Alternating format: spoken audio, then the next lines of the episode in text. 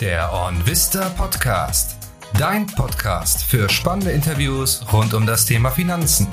Es begrüßt dich dein Host Sebastian Wurm. Heute zur siebten Episode des OnVista Podcast haben wir jede Menge Know-how mit dabei. Und logischerweise spreche ich dabei nicht von mir selbst, sondern von unserem heutigen Gast. Denn ich spreche heute mit Professor Dr. Holger Graf. Holger Graf ist ehemaliger Mitarbeiter von Goldman Sachs im Bereich Derivate, mittlerweile Professor für Finanzmanagement, hat zudem einen eigenen Podcast und ist auch in den sozialen Medien unter dem Namen Goldgraf aktiv. Er kennt die Finanzbranche daher wirklich aus den verschiedensten Blickwinkeln und genau deswegen habe ich mich heute so auf dieses Gespräch gefreut. Und im Podcast heute sprechen wir über die Zinsentscheide der FED und der EZB und was das für die Märkte für das laufende Jahr bedeuten könnte. Außerdem sprechen wir darüber, in welchem Punkt die Mehrheit der Anleger derzeit falsch liegen könnte und zum Schluss gibt Holger Graf natürlich auch noch einen Einblick in sein privates Depot. Und damit wünsche ich euch gute Erkenntnisse und viel Spaß beim Podcast.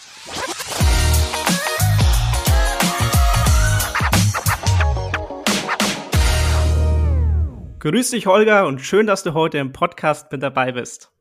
Einen wunderschönen guten Tag und vielen Dank auch nochmal für die große Ehre, die mir hier mitzuteil wird, dass ich als einer der ersten zehn, habe ich gehört, ähm, Gäste an diesem Podcast teilnehmen darf. Ja, sehr gerne. Ähm, Holger, für alle, die dich nicht kennen, die erste Frage, die ich immer gerne stelle, wer bist du und was machst du? Ähm, sch schwierig zu beantworten. Ich mag es tatsächlich immer nicht über mich selber sprechen. Also wer bin ich? Äh, Holger Graf, ursprünglich mal Holger Fink ähm, in den sozialen Medien, eben früher als Goldfink, jetzt als Goldgraf vertreten. Und, und eigentlich bin ich im echten Leben ähm, Beamter in Süddeutschland. Ähm, bin Professor für Finanzmanagement an der, an der Hochschule für Wirtschaft und Umwelt Nürtingen-Geislingen. Aber, das kann ich hier gleich auch nochmal unterstreichen, hier natürlich jetzt als Privatperson und nicht als Vertreter des, ähm, äh, des, des, äh, äh ja, des Bundeslandes Baden-Württemberg. Und ähm, ansonsten, äh, wie ich am Anfang schon gesagt habe, bin ich eben auf den sozialen Medien, vor allem auf Instagram unter, unter Goldgraf, prof.goldgraf vertreten, mache Beiträge zu, zu ja, ich sag mal, Finanzen und Wirtschaft mit sehr großem Schwerpunkt, äh, vor allem auf Makrothemen, Geldpolitik etc und äh, habe, äh, wenn ich das an dieser Stelle auch noch erwähnen darf, mit ähm, meinem adeligen Freund äh, Thomas zusammen einen, einen Podcast, der sich Marktgeflüster nennt. Ja, mega spannend. Und eine Station, die du jetzt gar nicht erwähnt hast, ähm, was ich persönlich aber richtig spannend finde. Du warst früher auch bei Goldman Sachs, richtig? Äh, stimmt, richtig. Das hätte ich vielleicht noch erwähnen sollen. Ich habe äh, hab ein paar Jahre lang nach meiner äh, Promotion in Mathematik bei, bei Goldman Sachs in Frankfurt gearbeitet, nämlich im Bereich Derivate, also mhm. ähm, äh, vor allem Zertifikate für Privatanleger, aber auch ähm, Vermögensverwalter, Multifamily Offices äh, und insbesondere auch Knockout-Produkte, äh, alles, was mit Hebel zu tun hat. Man, man kennt es vielleicht. Okay, spannend. Da, da, muss ich sofort noch fragen, ähm, hat jetzt vielleicht noch gar nicht so viel mit unserem heutigen Thema hm. zu tun, aber was ist am spannendsten? Was hat dir am meisten Spaß gemacht, hier als auf Instagram aktiv zu sein, äh, Finanzmathematik-Professor zu sein oder doch eher bei Goldman Sachs? Weil das sind ja trotzdem, klar, alles hat irgendwie mit Finanzen zu tun, aber es sind ja mhm. irgendwie drei verschiedene Welten. Also, ähm, ich, ich kann gar nicht eins rauspicken. Mir, mir hat alles mhm. Freude bereitet. Ich würde es auch, wenn ich es jetzt wieder neu entscheiden müsste, würde ich es versuchen, genauso wiederzumachen, okay. weil es für, für mich individuell, also kann, kann für jeden ja anders sein, aber für mich individuell ist es eigentlich so der, der äh, äh, Traumjob, den ich jetzt habe als ähm, Professor. Ich darf im Prinzip den ganzen Tag über Finanzen äh, rumnörden in der Veranstaltung. Die Leute müssen zuhören und müssen das auch noch lernen später. Also ähm, besser kann es gar nicht laufen. Und ähm, ich äh, zehre aber tatsächlich auch, wenn es jetzt mittlerweile zehn Jahre, nee, noch nicht ganz zehn Jahre, neun Jahre her ist, dass ich rausgegangen bin, aber ich zehre tatsächlich auch noch von den Praxiserfahrungen, die ich damals gewonnen habe weil ähm, ich fand das halt selber im Studium habe ich gelernt, wie Derivate funktionieren, hat aber keine Ahnung, wie es dann in der Praxis umgesetzt wird. Gerade Optionsdealer, Hedging, null Peil, was es ist. Ähm, das sind, ist einfach Sachen, die, die glaube ich, lernt man dann wirklich erst, wenn man on the job ist. Also bis zu meinem allerersten Tag bei Goldman hatte ich eigentlich keine Ahnung, was ich da den ganzen Tag mache. Okay, okay. Ja, mega spannend. Also vielen Dank, dass du uns hier auch so einen Einblick in deine ja, privaten Details, sage ich mal, gegeben hast. Ähm, dann widmen wir uns mal dem heutigen Thema, würde ich sagen, mhm. denn wir möchten ja heute unter anderem oder insbesondere so ein bisschen über Geldpolitik reden, weil ich mhm. glaube, wir haben ja gerade wirklich spannende Börsenzeiten. Ähm, um und ich möchte auch wirklich hier versuchen, einfach alle abzuholen. Deswegen stelle ich dir erstmal ja. ganz zu Anfang die ganz allgemeine Frage, was ist denn eigentlich Geldpolitik, Holger? Also Geldpolitik könnte man, ähm, oder vielleicht definiert man es, indem man es unterscheidet von der Fiskalpolitik. Mhm. Also Fiskalpolitik, Geldpolitik ist bei uns zumindest im Westen äh, formal sehr stark getrennt. Fiskal ist, ist alles, was der Staat macht. Also ähm, wenn der, der Wirtschaftsminister ein neues Förderprogramm für Wärmepumpen beispielsweise beschließt, damit mehr von diesen Dingern gekauft werden. Wenn der Finanzminister sagt, wir müssen die Steuern senken beispielsweise, dann äh, macht er das ja, äh, zumindest äh, unterstellt bei ihm jetzt mal die Idee, dass er damit ähm, äh, mehr Investitionen fördern möchte, äh, mehr Wirtschaftswachstum erzeugen möchte, dann vielleicht auch wieder mehr Steuereinnahmen. Ob das jetzt immer so funktioniert oder nicht, sei mal dahingestellt. Aber das sind einfach Beispiele für Fiskalpolitik. Wenn der Staat entweder Geld in die Hand nimmt und ausgibt durch Förderprogramme oder eben auch sagt, er reduziert bewusst die Einnahmenseite. Und ähm, in Abgrenzung dazu wäre dann Geldpolitik äh, alles, was bei uns die Zentralbank macht. Also ähm, vereinfacht gesprochen Zinsen rauf, Zinsen runter. Okay. Oder ähm, die Zentralbank stellt sich hin und kauft äh, Staatsanleihen beispielsweise von Geschäftsbanken ab das alles, aber, und das ist ganz, ganz, ganz wichtig, äh, betone ich zumindest immer, ähm, das alles nur mit einem einzigen Ziel. Also die, die EZB hat vereinfacht nur ein einziges Ziel, das ist Preisstabilität. Das wird so definiert, dass man äh, eine Inflation von um die zwei Prozent haben möchte. Und alles, was die EZB macht, wenn sie Staatsanleihen kauft, ihre Bilanz damit erweitert, manche würden vereinfacht sagen, Geld druckt, dann macht sie das alles mit dem einen Ziel, diese zwei Prozent Inflation zu bekommen. Und wenn sie restriktive Geldpolitik betreibt, wie jetzt, gehen wir vielleicht alles nochmal im Detail dann gleich rein, Zinsen erhöht, Anleihekäufe stoppt, Bilanz abbaut, dann macht sie das auch nur mit dem Ziel, ähm, Inflation abzuwürgen. Die hat quasi dieses eine einzige Ziel, der Staat, vereinfacht gesprochen, hat äh, vielleicht ein viel breiteres Ziel. Mhm, okay, dann gehen wir doch, wie du schon richtig gesagt hast, gleich mal hier rein, denn ich glaube, wir sind ja gerade wirklich auch an einem spannenden Punkt. Wir nehmen den Podcast hier gerade auf. Ich glaube, das ist wichtig zu erwähnen am 2. Mai. Ähm, das heißt, wenn die Folge online kommt, die Zuhörer werden wahrscheinlich schon mehr Informationen haben als wir, denn wenn ich richtig informiert bin, glaube ich, morgen am 3. Mai steht ja neuer Zinsentscheid auf der Agenda. Ähm, deswegen gleich mal hier die Frage an dich, Holger, so ein bisschen in die Glaskugel geblickt. Was denkst du, wird die, EZ, äh, die FED morgen entscheiden? Ähm, ich glaube, das ist relativ leicht in dem Fall. Äh, ich bin mir dementsprechend auch sehr sicher, okay. weil der, der, ganze Markt es glaubt. Ähm, eine weitere Zinserhöhung um 25 Basispunkte, das sind 0,25 Prozentpunkte, äh, so, soll es nach oben gehen. Und dann aber gleichzeitig ein Hinweis, ob der im, im Statement, also die laden quasi um 20 Uhr einfach so ein PDF hoch, wo das drinsteht, oder ob es dann eher in die Pressekonferenz verschoben wird. Können wir darüber diskutieren, aber ein Hinweis darauf, dass es vielleicht die letzte Zinserhöhung erstmal war. Dass es quasi jetzt erstmal eine Pause gibt und wir in der nächsten Sitzung mit, mit keiner Erhöhung mehr rechnen ähm, dürfen, können, müssen oder sonst was. Das glaube ich ähm, von der FED. Und wir haben ja am, am, am Donnerstag direkt auch noch die EZB-Sitzung. Ja. Da, da ist es ein bisschen spannender weil da ähm, viele Ökonomen sagen, die Frau Lagarde wird um 50 Basispunkte, also doppelt okay. so hoch wie die wie die Fed machen, ähm, und es wird auch nicht nicht ansatzweise der letzte sein. Ähm, gibt aber auch äh, Leute wie zum Beispiel Goldman, die sagen, äh, auch, auch die EZB wird zumindest verlangsamen und es werden eher nur noch 25 werden, ge gefolgt von aber noch zwei weiteren.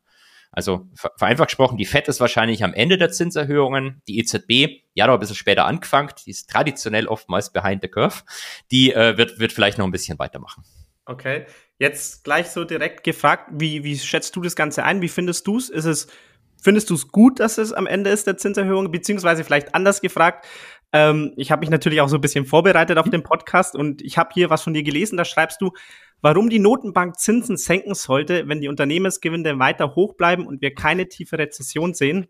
Fragezeichen und dann keine Ahnung. Also sprich, du, ich, ich habe so ein bisschen so rausgelesen, dass du die Schritte, die die, die Fed jetzt vielleicht plant, nicht ganz so nachvollziehen kannst? Äh, nee, nee tatsächlich äh, äh, zwei Sachen. Also ich glaube, auf der, auf der einen Seite ähm, äh, muss ich ganz ehrlich sagen, maße ich mir nicht an, dass ich es besser beurteilen kann als das FOMC, also die Gruppe von Leuten, die mhm. bei der Fed das entscheidet. Äh, die, die sind deutlich fachkompetenter als ich, die haben deutlich mehr Informationen als ich. Ähm, ich kann mir natürlich den, das, die, die, äh, den Vorteil des unbeteiligten Beobachters. Ich kann mir natürlich immer hinsetzen und sagen, die sind ja alle blöd, sie müssen es ganz anders machen. Wenn in Deutschland 80 Millionen Leute Bundestrainer sind oder sonst was, ja. äh, kann ich natürlich jetzt Fettexperte sein. Nee, also grundsätzlich, wenn, wenn ich jetzt einmal meine persönliche Meinung sagen darf, grundsätzlich glaube ich, hat man ein bisschen zu spät angefangen mit den Zinserhöhungen. Dieses äh, Zins, äh, Inflation ist nur vorübergehend äh, war wahrscheinlich ein bisschen zu optimistisch betrachtet. Allerdings aus heutiger Sicht natürlich ist das klar. Damals war das gar nicht so klar. Ähm, und ich bin zumindest so ein bisschen skeptisch, äh, ob es jetzt wirklich richtig ist, schon komplett aufzuhören. Ähm, aber äh, weil eben Inflation, vor allem Kerninflation eigentlich immer noch relativ hoch ist, zwar langsam am Fallen, aber ähm, keiner weiß, ob es nicht doch irgendwelche Zweitrundeneffekte noch gibt. Mhm. Ähm, was du angesprochen hast, diesen Satz, ähm, dass ich es nicht verstehe, warum die Fettzinsen senken solle, aber gleichzeitig der Wirtschaft es eigentlich noch gut geht, den Unternehmen gut geht. Ähm, das spielt so ein bisschen auf das an, was der Markt gerade einpreist. Also mhm. Also der Markt okay. preist maximal so eine milde Rezession in den USA ein, einen Rückgang der Unternehmensgewinne um vier Prozent, also eigentlich fast gar nichts. Mhm. Gleichzeitig preist der Markt aber über die nächsten Jahre, ähm, wie viel sind es? Ich glaube, acht Zinssenkungen ein. Also warum? Warum glaubt der Markt, dass eigentlich passiert nichts Schlimmes mit der Wirtschaft und Unternehmen? Gleichzeitig glaubt der Markt aber, dass die Zentralbank massiv Zinsen senken wird, was sie tendenziell eher macht, wenn, wenn irgendwas Schreckliches passiert. Das, das finde ich passt halt nicht so ganz, ähm, nicht so ganz mhm. zusammen. Okay, okay. Vielleicht ganz kurz da einzuhaken. Ja, ähm, wie kommst du auf die vier Prozent? Also ähm, wieso denkst du, dass der Markt einpreist, dass, dass die Unternehmensgewinne um vier Prozent sinken werden? Das, das, kann man quasi äh, ablesen an den Analystenschätzungen. Also du kannst dir quasi angucken, was äh, im S&P 500 okay. die Analysten für die nächsten Quartale glauben, was die einzelnen Unternehmen okay. berichten. Und wenn du das auf Index-Level zusammenzählst, ähm, dann, dann kommst du eben drauf, dass es sieht quasi aus als eine steigende Linie. Unternehmensgewinne steigen eigentlich immer und dann gibt's aber jetzt die nächste Zeit so eine ganz kleine Delle, bevor es dann entsprechend wieder hochsteigt. Wenn okay. die Analysten recht haben, was natürlich ein großes Wenn immer ist. Okay. Und du gehst jetzt äh, davon aus, wenn ich dich diesmal richtig verstehe, du denkst, dass das, was der Markt einpreist, ähm, nicht richtig ist. Genau, es ist irgendwie inkonsistent. Also auf der einen Seite glaubst du, es passiert eigentlich gar nichts Schlimmes mit den Unternehmen und den Gewinnen. Auf der mhm. anderen Seite glaubst du aber, dass die Zentralbank plötzlich massiv mit Zinssenkungen anfängt, was mhm. also, also entweder hat wird es halt deutlich schlimmer, was die realwirtschaftlichen, was den realwirtschaftlichen Impact von ähm, der, der aktuellen makroökonomischen Lage betrifft, oder die Zentralbank wird halt keine Zinsen senken. Und beides zusammen äh, macht halt irgendwie keinen Sinn. Das, das ist wenn ich dich jetzt wieder nach der Glaskugel fragen darf, was, was denkst du, was passieren wird? 50-50. ähm, nein, sagen wir es mal so. Ich glaube, der, der, Markt erwartet zu viel Zinssenkungen, die nicht kommen werden. Wir sind, wir, wir, wir sind jetzt quasi wie so geschult worden wie ein kleines Kind. Der Markt ist ein kleines Kind. Der Markt hat jetzt zehn Jahre lang gelernt, dass immer, dass Zentralbank eigentlich immer Zinsen senkt und nie mhm. erhöht, weil erhöhen ist böse, immer senken, passt schon alles. Was, was ja zehn Jahre lang super funktioniert hat, weil es keine mhm. Inflation gab. Ähm, aber jetzt sind wir, oder jetzt könntest du argumentieren, dass wir in so eine zukünftige Phase rutschen von strukturell höherer Inflation. Du siehst ein Rückabwickeln der Globalisierung. Du wirst vielleicht zumindest forecasten das viele, man will sich nicht hoffen, aber du wirst im Zweifelsfall mehr Konflikte zwischen den Ländern sehen. Alles Dinge, die ähm, eigentlich für strukturell höhere Inflation sorgen könnten. Und das würde auch bedeuten, dass Zinsen strukturell höher bleiben müssen, als das die letzten zehn Jahre vielleicht waren.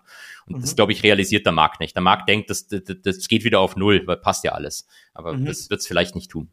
Okay, wenn wir das Szenario dann vielleicht mal durchspielen wollen, mhm. ähm, weil das ja besonders ähm, spannend, ich glaube, viele, die uns zuhören, legen selbstverständlich auch ihr Geld an der Börse an. Ähm, Wenn es jetzt eben nicht so kommt, wie der Markt einpreist, was glaubst du passiert dann mit den Märkten? Also sehen wir dann ähm, nochmal hier einen wirklichen Fall von den Indizes und von vielen Aktien oder hält sich das Ganze trotzdem stabil oder wie denkst ja. du einfach mal so das Szenario durchgespielt, was wird passieren?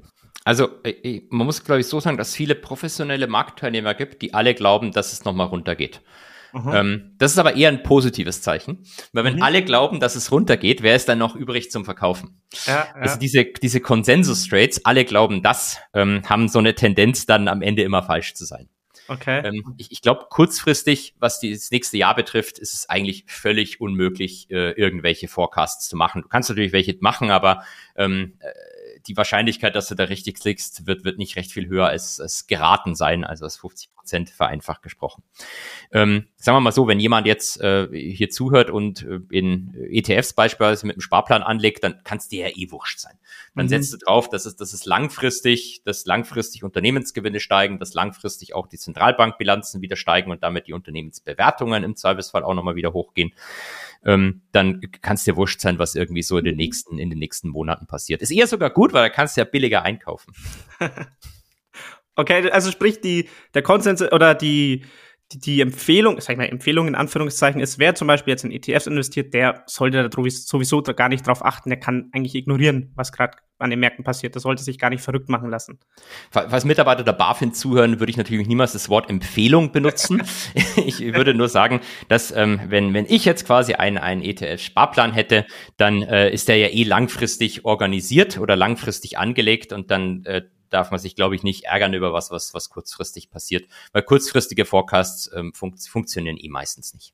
Dann vielleicht noch mal ein bisschen allgemeiner, Holger, mhm. ähm, eine Frage, die ich hätte, und zwar Thema Vertrauen, weil zum Beispiel jetzt EZB oder FED ist ja Vertrauen ein riesengroßes Ding und jetzt gab es ja wirklich viel ähm, Volatilität, viele Unruhen und so weiter. Wie siehst du das Ganze? Also wie siehst du das Thema Vertrauen? Bei der FED hat man irgendwie das Vertrauen der Anleger verspielt oder ist das Vertrauen noch voll vorhanden? Wie, wie hast du da das Gefühl? Also, ähm, die Tatsache, dass die FED-Mitglieder selber sagen, wir werden keine Zinsen senken, dieses Jahr mindestens. Der mhm. Markt aber einpreist, dass es drei oder vier dieses Jahr noch gibt und dann ganz viele nächstes Jahr. Das zeigt ja so ein bisschen zumindest, dass der Markt nicht so ganz glaubt, was die sagen. Mhm. Ähm, ich würde aber nicht sagen, dass die, dass die Notenbanken jetzt hier äh, massiv Vertrauen verspielt haben. Ähm, ich glaube, der Bankensektor hat Vertrauen verloren. Das sieht man mhm. einfach, ähm, seitdem diese Geschichte mit der Silicon Valley Bank mhm. zustande gekommen ist. Und äh, First Republic haben wir jetzt gehabt übers Wochenende. Äh, noch ein paar andere, Credit Suisse, äh, auch wenn diese Dinge nicht unbedingt alle miteinander was zu tun haben. Aber was, was du schön siehst ist, ähm, und schön ist jetzt eher so ein wissenschaftliches Schön, nicht, dass es jetzt per se schön ist, aber was du, was man wirklich schön sehen kann, ist, dass in dem Moment, wo das angefangen hat, ging Bitcoin plötzlich richtig nach oben. Weil die, diese ganze Narrative der, der Leute, die Bitcoin ähm, gut finden, ist ja vor allem auch, das Fiat-Geld ist unsicher, das, die Banken sind alle unsicher. Und jetzt spielt sich halt genau das aus, was die, was die quasi geforecastet haben. Ähm, womit ich jetzt nicht sagen will, dass, dass die immer richtig liegen werden. Ich will auch nicht sagen, dass Bitcoin ein Fraud ist. Das sagen ja auch viele äh, Leute aus den Zentralbanken. Ähm, ich sehe das als spekulatives Investment und diese Investmentstrategie scheint zumindest akt aktuell aufzugehen. Also da gibt es vielleicht einen Vertrauensverlust bei den Notenbanken. Ja, gibt natürlich ähm, gerade so im Bereich Crash-Propheten viele, die jetzt sagen, ah, die Notenbanken, die sind alle scheiße und die sind alle dumm. Ja, stimmt, dieses mit dem vorübergehende Inflation, das war halt falsch. Ähm, damit haben sie, glaube ich, schon wahrscheinlich auch ein, ein, bisschen Vertrauen, wenn man darüber zurückkommt, ein bisschen Vertrauen verspielt. Aber ähm, was man zum Beispiel auch sagen muss, eine Notenbank kann gar nicht pleite gehen. Also die können Verluste machen, wie sie wollen.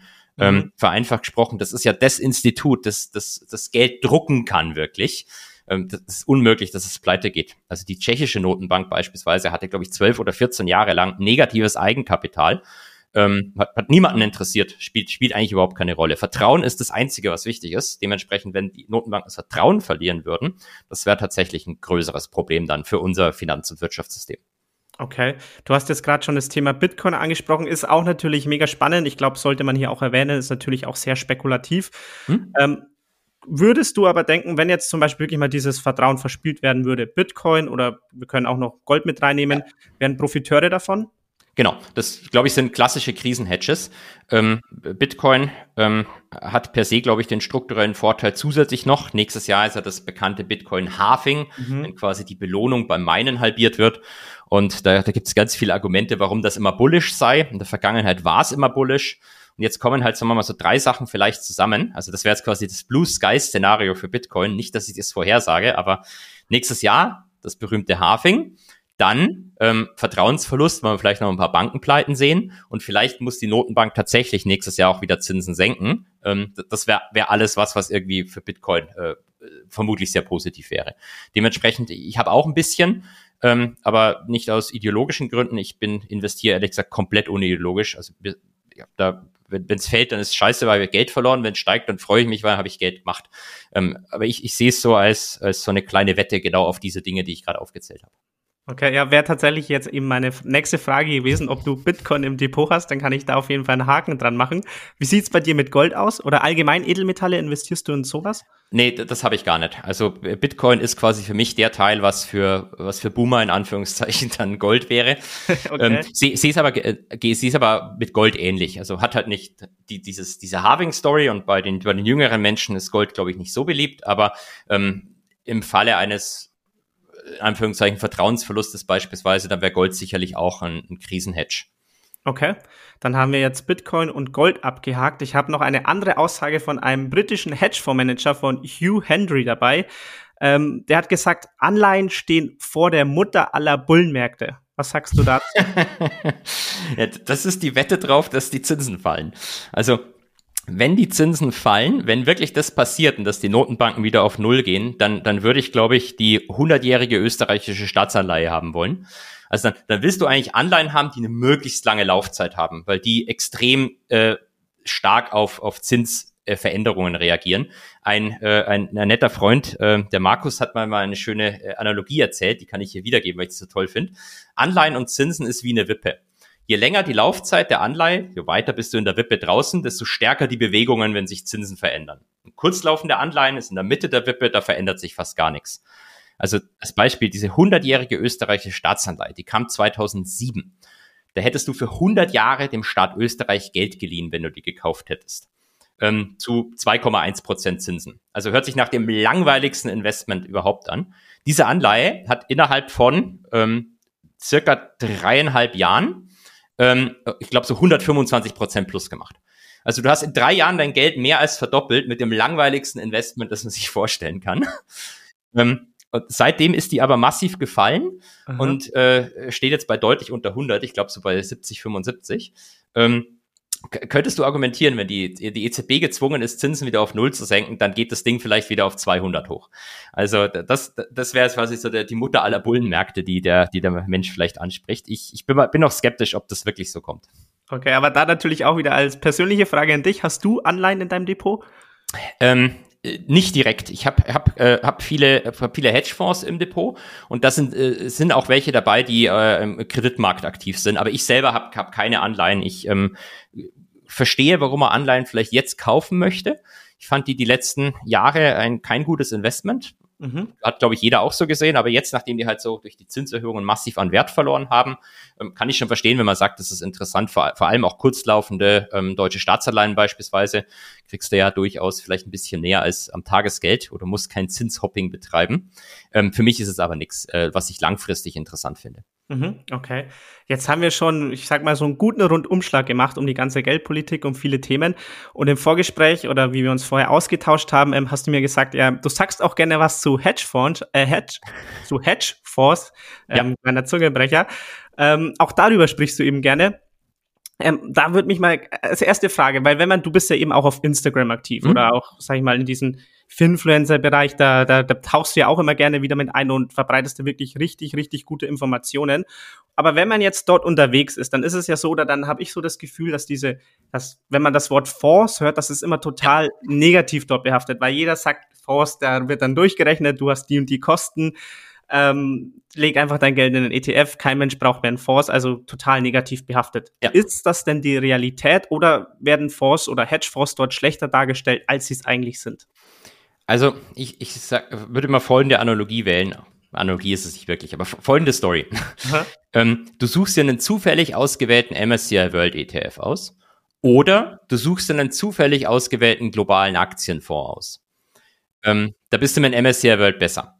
Also es gibt so schöne St äh, Statistiken, dass Hedgefonds jetzt mal ausgenommen, so globale Aktienfonds beispielsweise 80, 90, 95, je nach Statistik, underperformen nach Kosten die Benchmark und du wärst mit einem mit dem ETF besser gefahren. Mhm. Ähm, das hat, liegt daran, weil viele aktive Fonds sogenanntes Index-Hugging betreiben. Also die haben quasi den MSCI World als Benchmark und kaufen dann einfach den MSCI World nach und ändern so minimale die Gewichte ein bisschen ab. Ähm, einfach damit sie möglichst nicht zu stark underperformen. Und die Dinger werden dann mit fünf Prozent Ausgabeaufschlag im Beratungsgespräch verkauft. ähm, das, ich meine das gar nicht böse, weil ich meine, das ist ja, wenn du halt in eine Raiffeisenbank gehst, dann werden dir halt im Service halt Raiffeisenbank-Produkte verkauft. Wie wenn du in, in Apple Store gehst, dann sagt äh, die Mitarbeiterin ja nicht, äh, du, zu Ihnen passt eigentlich ein Samsung besser. Gehen Sie doch zu Samsung. Ähm, sondern das sind halt, ist, ist halt ein Geschäft. Und das hat den gibt noch ein paar andere Argumente, dass, dass Fonds ziemlich im strukturellen Nachteil sind. Ähm, es gibt aber wenige aktive Manager, die es auch schaffen, langfristig besser zu performen als die Benchmark. Bei globalen Aktien ist der Unterschied nicht so groß. In Nischenmärkten Biotech zum Beispiel ist der mhm. Unterschied mhm. riesig. Ähm, bei, bei Hedgefonds auch. Also der, der Abstand zwischen dem schlechtesten und dem besten Hedgefondsmanager ist mega im Vergleich zu globalen Aktienmanagern. Und das bedeutet einfach nur, wenn du die richtigen selektierst, kann es funktionieren. Aber dieses richtige Selektieren, das richtige Management-Team finden, ist eigentlich genauso kompliziert wie die mhm. richtige Aktie finden, wenn du Einzelaktien kaufst. Ähm, und es ist halt nicht leicht und die, die wenigsten schaffen es. Und dementsprechend, ähm, selbst wenn du das richtige Management gefunden hast, kommst du auch nicht unbedingt in den Fonds rein. Viele Fonds sind geschlossen gegenüber neuem Geld. Die sagen, unsere Strategie klappt nur mit 400 Millionen. Da haben wir zehn Family Offices drin. Wir wollen gar keine Privatanleger. Sucht euch bitte was anderes. Ähm, also dann auch noch reinzukommen, ist die nächste Schwierigkeit. Deswegen glaube ich schon, dass es richtig ist zu sagen, dass für 99 Prozent der Leute, wahrscheinlich auch für mich, es besser wäre einfach, ähm, vereinfacht gesprochen, breiter ETF-Sparplan und ähm, sich nicht zu sehr äh, um das tägliche Rauf und Runter äh, zu kümmern. Okay, und jetzt in naher Zukunft, ähm, wenn jetzt wieder Geld wirklich einen Preis hat, siehst du da Vorteile dann für Hedgefondsmanager, weil einfach wieder, ja, im Gegensatz zu vorher, ich meine, ich glaube, das kennt jeder, man konnte vorher einfach einen ETF dem Nasdaq kaufen und hat alles outperformed, äh, was Fonds angeht. Ja. Ähm, also wird sich da was ändern? Ähm, Hedgefonds haben tatsächlich strukturellen Vorteil, wenn Zinsen hochgehen, ähm, weil, weil viele Strategien also das liegt daran, wie diese Strategien gebaut sind. Also viele Strategien, zum Beispiel klassische Long-Short-Hedgefonds, nehmen wir bloß dieses Beispiel, die gehen quasi, kaufen einen Teil Aktien und leer verkaufen einen anderen Teil. Und du wettest quasi, dass der Teil, den du gekauft hast, dass der besser performt als der Teil, den du verkauft hast, geschortet hast, das böse mhm. Shorten. Ähm, und was die aber dann zum Beispiel machen ist, die haben 100 Euro bekommen von dir, dann kaufen sie für 100 Euro Aktien und dann verkaufen sie aber für 100 Euro auch Aktien. Das heißt, ähm, die haben plötzlich Aktien, auf die sie setzen, dass sie steigen. Die haben Aktien, auf die sie setzen, dass sie fallen, aber immer noch 100 Euro. Also, und diese 100 Euro werden verzinst. Dementsprechend, wenn Zinsen steigen, kannst du dir ganz vereinfacht vorstellen, ist die Rendite, die ein Hedgefonds macht, das ist der, der, der risikoneutrale Zins plus das, was das Management generiert. Wenn der risikoneutrale Zins null ist, dann muss das Management halt irgendwie acht Prozent generieren, damit es besser performt als der breite Markt. Mhm. Wenn der risikoneutrale Zins in den USA aber fünf Prozent ist, dann muss das Management halt nur vier Prozent machen und liegt schon äh, zumindest besser als der Marktdurchschnitt. Also ähm, wir haben, haben einen strukturellen Vorteil, wenn Zinsen länger hoch bleiben. Ob sie das tun oder nicht, ist, glaube ich, wieder eine andere Geschichte. Okay. Ähm, und dann wieder, was mich einfach interessiert zu dir persönlich, ja. Holger, ähm, vielleicht auch schon fast gegen Ende dieses Podcasts. Ähm, du hast jetzt gerade auch schon gesagt, ähm, auch für dich wäre wahrscheinlich oder wäre vielleicht ähm, das äh, sture Investieren in einen ETF besser. Ähm, möchtest du uns vielleicht mal so ein bisschen mitnehmen, in was du denn stattdessen investierst oder wie investierst du dein Geld? Also ähm, ich, ich habe tatsächlich hauptsächlich äh, hauptsächlich Hedgefonds ähm, und äh, ein paar äh, ein paar ETFs sind im Moment noch im Portfolio drin. Es sind auch ein paar in Anführungszeichen normale aktive Manager drin, aber ähm, es besteht im Moment aus aus 16 Fonds. Ähm, wo teilweise auch Dachfonds dabei sind. Es ist äh, was, was ich für mich persönlich, ich bin ein sehr konservativer Mensch. Ähm, klassische Hedgefonds-Strategie versucht gar nicht den Markt out zu performen, sondern einfach nur den Markt bei weniger Risiko out zu performen. Und ich als Beamter bin ja sowieso mega konservativ und dann bin ich in meinem Portfolio auch noch mega konservativ aufgestellt. Ähm, ich möchte diese, die vielen Schwankungen einfach nicht die ganze Zeit haben. Ähm, deswegen habe ich es so gebaut. Ob das jetzt wirklich funktioniert, also das Ziel wäre, langfristig wieder Markt zu performen, aber mit niedrigerer Schwankung. Ob das mhm. klappt oder nicht, wird sich zeigen. Aber ähm, es ist halt aufwendig. Es hat lange gedauert, diese Manager zu screenen. Ich bin auch dabei, ein paar Manager noch rauszuschmeißen und gegen andere auszutauschen. Okay. Ähm, ist nicht so aufwendig wie Einzelaktien. Davor habe ich 100 Einzelaktien gemacht, zwar noch aufwendiger. Aber wenn du, ich habe halt den Vorteil, dass es, ähm, dass ich Synergieeffekte mit meinem Job habe, weil ich eh den ganzen Tag über sowas rede, dann schaue ich es mal eh an. Wenn mhm. ich jetzt in Anführungszeichen einen richtigen Job hätte, dann äh, hätte ich nicht die Zeit, mich damit zu beschäftigen und dann würde ich wahrscheinlich auch einfach den äh, ETF-Sparplan machen. Okay, mega spannend. Das heißt, du, du suchst eigentlich nach nach Menschen, wenn man so will. Das heißt, du suchst nach ja. den fähigsten Menschen, die deiner Meinung nach am besten sind, Geld anzulegen. Genau. Und dann muss ich äh, über betteln oder Tricks finden, warum sie jetzt mein Geld annehmen, weil ich bin halt der kleine Privatanleger, ja, ja. Ähm, den man halt eigentlich nicht haben möchte. Also dann, also du, du musst quasi nicht nur die guten Fonds finden, das ist ist schon schwer genug. Und dann musst du aber auch noch eine Möglichkeit haben, da reinzukommen und im Service auch noch eine Bank finden, die dann diesen Fonds auch noch handelt. Das ist nämlich auch bei Fonds, wo du rein kannst, so dass bei vielen Brokern ist dann genau dieser Fonds wieder nicht aufgesetzt. Ähm, ist noch, noch schlimmer als mit Einzelaktien. Da hast du auch das Problem manchmal, aber es ist nicht, nicht so stark wie mit den Fonds. Und auf was für Fähigkeiten schaust du da von den Managern? Also schaust du einfach auf die vergangene Performance? Schaust du, was die privat so in ihrem Umfeld vielleicht für Investments haben oder für Firmen oder was auch immer? Also äh, es gibt, was, was Manager-Selektion betrifft, habe ich natürlich so ein bisschen den Vorteil von meinem Netzwerk. Das heißt, mhm. ich kann natürlich mit Leuten sprechen, die im Zweifelsfall auch in so einen Fonds schon investiert sind oder das Management kennen. Ähm, da gibt es ganz viele Kriterien, auf die man achtet. Aber witzig, dass du die äh, teilweise schon erwähnt hast. Also Performance spielt natürlich eine Rolle, aber nicht ausschließlich. Äh, du wirst zum Beispiel auch immer gern sehen, dass auch mal eine schlechte Zeit dabei war. Okay. Einfach, wenn du jemanden findest, den gibt's vielleicht seit sieben Jahren den Fonds und performt super, dann weißt du halt nicht, wie wird das Management reagieren, wenn es mal schlecht läuft für zwei, mhm, drei Jahre. Mhm. Drehen die dann völlig durch und fangen an, immer nachzukaufen und haben eine mega Volatilität am Ende drin. Ähm, wie äh, Crispin Odie zum Beispiel, ist ein berühmter UK-Hedgefonds-Manager mit einem Monster-Volatilität im Fonds, weil der halt super aggressiv alles nachkauft, was gegen ihn läuft. Okay. Ähm, also hast, ist, ist es eher so jemand oder sind es Leute, die dann einfach trotzdem ihre Strategie unbeeindruckt weiterfahren? Mhm. Und witzig, dass du sagst, Lebensstil spielt auch eine Rolle. Ähm, überspitzt formuliert, ist aber jetzt schon fast witzig gesagt, willst du eigentlich eine Managerin haben, die, die einen Fiat Punto fährt und kein Lambo? okay, ähm, okay. Weil, ähm, also Fondsmanagement ist ein Vollzeitjob, das kannst du nicht nebenbei machen. Und wenn du siehst, dass die Leute einen sehr exzessiven Lebensstil nebenbei haben oder noch schlimmer, die ganze Zeit auf Messen rumlaufen und vor Anlegern pitchen, mhm. dann fragst du dich halt immer, wer managt eigentlich den Fonds? Ähm, dementsprechend, das willst du eigentlich nicht haben. Und äh, ein letzter Tipp noch, der ist, der ist äh, tatsächlich, äh, steckt da viel Wahres drin, auch wenn er lustig ist. Geh auf die Website von dem, von dem Fonds. Und äh, überspitzt formuliert, wenn es eine super tolle Website ist mit ganz viel grafischer Aufbereitung und ganz viel Inhalt, dann renn in die andere Richtung. Also okay. ähm, die Performance korreliert äh, negativ mit der Darstellung der Website. Das kannst du allein so schon sehen auch wenn er, glaube ich, seine Seite jetzt überarbeiten will. Geh mal auf die Seite von Berkshire von ja, Warren Buffett. Ja, ja, ja. Super scheiße ja, aus. Total. Und dann, dann geh auf die Website von irgendwelchen bekannten Fondsmanagern, die den ganzen Tag in der Presse sind. Dann siehst du eine tolle Website, aber meistens keine gute Performance. Okay. Gibt's da tatsächlich irgendwie schon so empirische Studien? Also gibt's da wirklich Daten, die sagen, Website oder, oder Lebensstil, Auto, jetzt vielleicht mal, also so ganz viele Faktoren, wo man sagen kann, das spielt wirklich auf die Performance äh, also, mit rein? Äh, empirische Beweise in der Wissenschaft wirst du sehr selten finden, ganz einfach, weil ähm, viele äh, gute Fonds ihre Performance nicht öffentlich haben. Ähm, okay. Also vereinfacht gesagt, ein mittelmäßiger oder eher schlechter Fonds, der will gefunden werden weil mhm. braucht halt Anleger, muss der irgendwie deine Management-Fees mhm. verdienen. Ein sehr guter Fonds wird eigentlich gefunden.